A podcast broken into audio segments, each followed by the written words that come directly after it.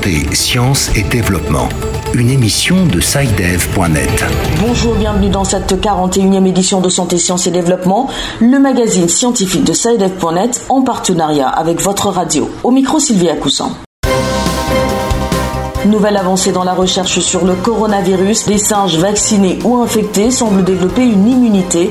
Ces études parmi les premières à démontrer que des primates non humains peuvent développer une immunité protectrice contre le SARS-CoV-2.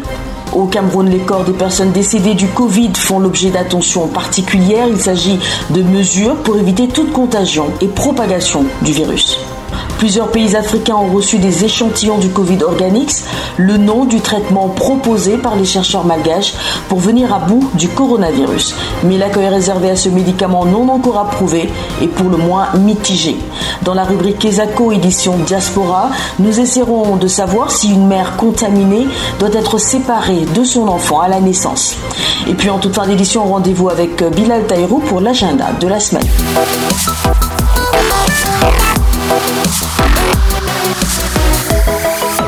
Des singes vaccinés ou infectés par le coronavirus ont développé des anticorps leur permettant d'être protégés contre une nouvelle infection. C'est ce que révèlent deux récentes études publiées mercredi par le journal Science. Les précisions depuis Washington avec Irénée Herman Humbo. Nos découvertes accroissent l'optimisme qu'il sera possible de développer des vaccins contre le Covid-19, a souligné dans un communiqué d'Anne Barouk, le chercheur qui a mené les deux études au Beth Israel Deaconess Medical Center à Boston.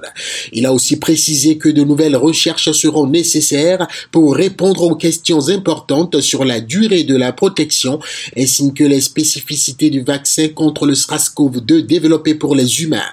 Ces études parmi les premières a démontré que des primates non humains peuvent développer une immunité protectrice contre le SRAS-CoV-2 sont prometteuses à saluer la revue scientifique Science. Dans la première étude, neuf macaques adultes ont été infectés par le virus SRAS-CoV-2. Après s'en être remis, ils ont été soumis à une seconde infection 35 jours plus tard. Ils n'ont montré aucun symptôme, ce qui indique selon les chercheurs qu'une infection au SRAS-CoV-2 a provoqué une immunité protectrice chez les macaques. Dans la seconde étude, les chercheurs ont donné des vaccins expérimentaux à 35 macaques adultes. Lorsque ces singes ont été infectés par voie nasale par le SARS-CoV-2 six semaines plus tard, ils présentaient des niveaux d'anticorps capables de neutraliser le virus en deux semaines.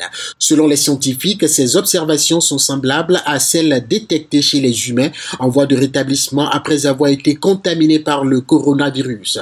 Précise cependant que les infections au virus sont différentes chez les humains, notamment pour ce qui concerne sa capacité à infecter de nombreux autres tissus et cellules.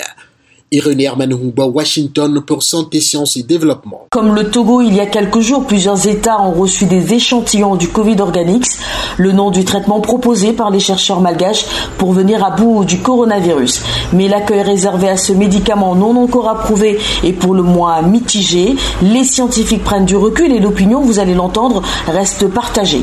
Reportage d'Antoine Afano à Lomé. On peut dire que c'est un espoir pour l'Afrique. On devrait les jeter des fleurs. Exception faite de l'engouement de quelques citoyens, le constat est évident. Les réactions suite à la découverte du Covid Organics n'ont pas été des plus enthousiastes. Le conseil scientifique togolais se veut prudent. Nous sommes des scientifiques et il faut prendre la hauteur. Didier Ekouivi, épidémiologiste. Lorsque vous avez un produit, il faut vérifier d'abord l'efficacité, mener une recherche connaître la composition de ce produit et surtout la tolérance. Mais nombreux sont-ils à s'étonner de cette vigilance qui contraste fortement avec l'accueil réservé aux produits pharmaceutiques occidentaux. Et pour cela, il faudrait plutôt aller vite au traitement. On peut aller directement à l'utilisation parce que Madagascar même, bon, eux, ils ont commencé à utiliser et le taux de mortalité a diminué. Quand on se plonge dans les tests, ça va demander beaucoup de temps et chaque jour que nous le verrons, on nous dit qu'il y a tel malade, donc on peut l'utiliser en attendant. Le professeur agrégé de santé publique Didier Ekwevi rassure, la démarche est la même pour tous les médicaments. Les produits sont d'abord enregistrés au niveau de la DPLM. Il y a une division au niveau du ministère de la Santé où tous les produits qu'on utilise sont enregistrés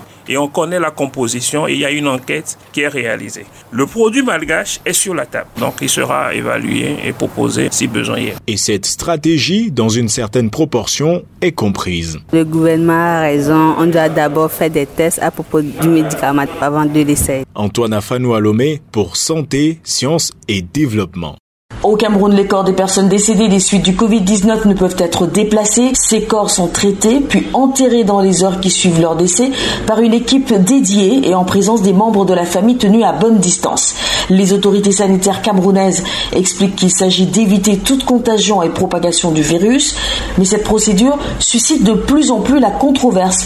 Des familles dénoncent des enterrements précipités, certains corps ont même été exhumés par les membres de leur famille et face à cette situation, des médecins appelle le gouvernement à adopter des pratiques sécurisées et dignes dans la manipulation et l'enterrement des corps des victimes de coronavirus. Le reportage à Yaoundé de Béatrice Kazé. Le 12 mai dernier, un homme décédé dessus de la maladie à coronavirus 2019 a été enterré quelques heures après sa mort au cimetière de Nubel dans la ville de Douala mais le corps a été exhumé notamment par les membres de sa famille. Alerté, la police est descendue sur les lieux et le corps a de nouveau été inhumé. Cet acte est loin d'être isolé. Depuis quelques semaines, on assiste à des scènes surréalistes dans des lieux d'inhumation des villes de Yaoundé et de Douala. Des corps des patients décédés de la COVID-19 sont déterrés sans aucune précaution par les membres de leur famille, aussitôt que les agents chargés d'inhumer ces cadavres sont partis. Tenus à bonne distance, ces familles dénoncent la précipitation avec laquelle ces morts sont enterrés. Selon elle, elle souhaite leur offrir un enterrement digne, parfois dans leur village situé à des milliers de kilomètres du lieu où ils ont été inhumés. Pointé du doigt, les autorités sanitaires expliquent qu'il s'agit d'une procédure nécessaire. Les corps déclarés Covid-19 ne doivent pas être déplacés, doivent être inhumés dans les heures qui suivent. Face à l'extrême dangerosité de la maladie, il s'agit d'éviter toute contamination due à la manipulation des corps des victimes de la COVID-19 et lutter contre la propagation du virus. Mais pour le docteur Rodolphe Fonquois, directeur de la polyclinique IDIMED basée à Douala, absolument rien ne justifie ces spectacles hystériques et déshumanisants dans une tribune, il explique, je cite, Les cadavres sont peu contaminants et méritent par conséquent des sépultures dignes, respectueuses de nos traditions à condition qu'ils aient subi en amont une désinfection adéquate, proscrivant toute autopsie, source possible de contamination, et remis aux familles dont des cercueils préalablement zingués en vue de leur inhumation. Béatrice Kazé, Yaoundé pour Santé, Sciences et Développement.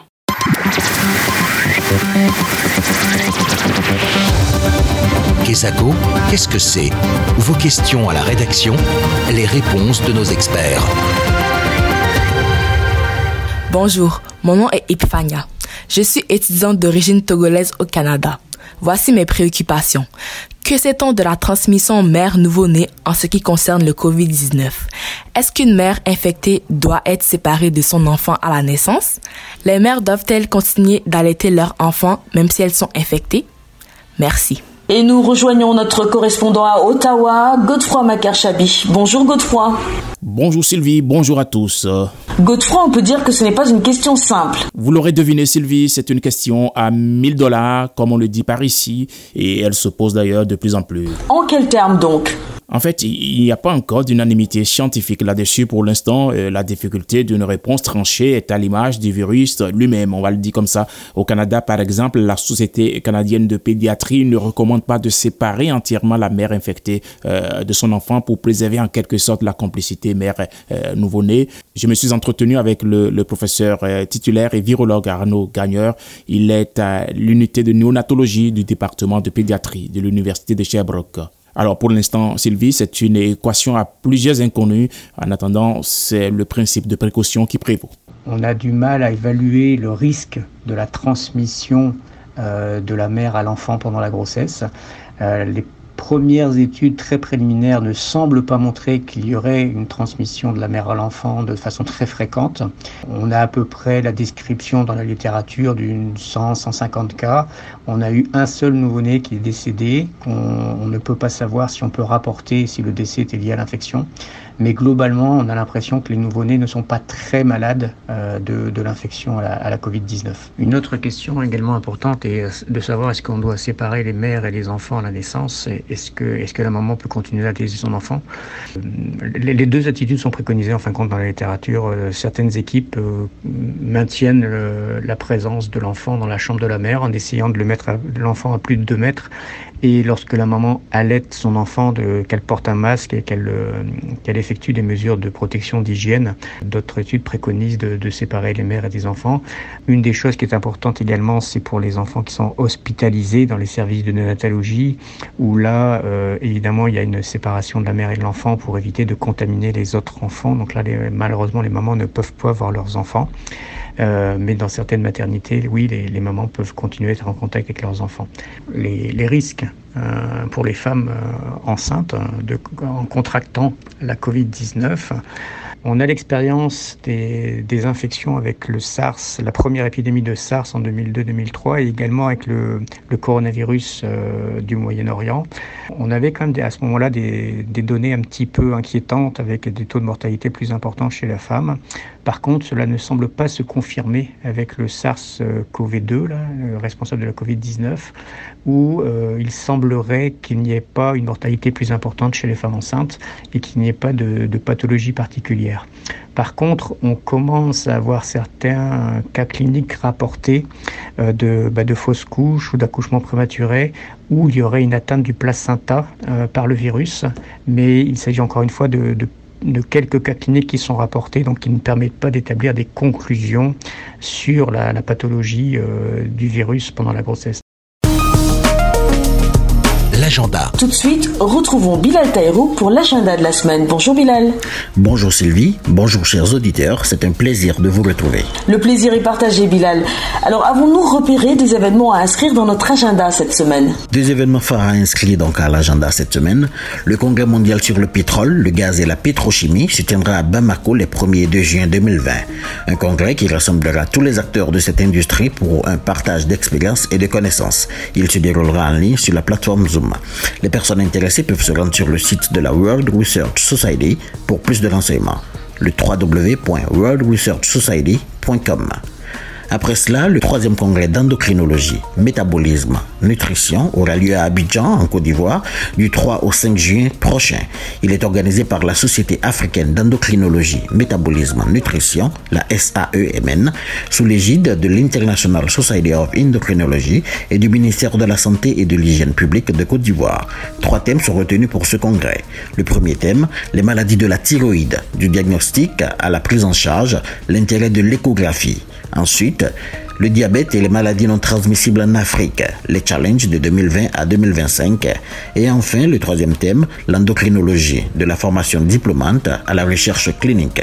Pour plus d'informations, le professeur Abodo Diako du comité scientifique de la SAEMN peut être contacté au téléphone plus 225 07 45 45 17. Alors, l'adresse mail, Sylvie, je dois avouer que c'est assez complexe. Je préfère donc l'épeler. c'est donc le J A C K O R H E D O R 71 gmail.com. C'est clair. Et pour finir, Sylvie, un dernier petit point. N'oublions pas que le 5 juin marquera la journée mondiale de l'environnement. Une journée pour nous rappeler que nous pouvons tous agir à notre niveau pour préserver la nature. En cette année 2020, le thème retenu est la biodiversité, une source de préoccupation à la fois urgente et existentielle. Voilà, ce sera tout pour cette semaine, Sylvie. C'est effectivement la fin de Santé, Sciences et Développement. Prochain rendez-vous la semaine prochaine. D'ici là, portez-vous bien et à bientôt. Pour réécouter cette émission, allez sur le site de votre radio. Cette émission a été réalisée sur financement du CRDI, le Centre de recherche pour le développement international, un organisme public canadien. Le CRDI investit dans le savoir, l'innovation et les solutions afin d'améliorer les conditions de vie dans les pays en développement.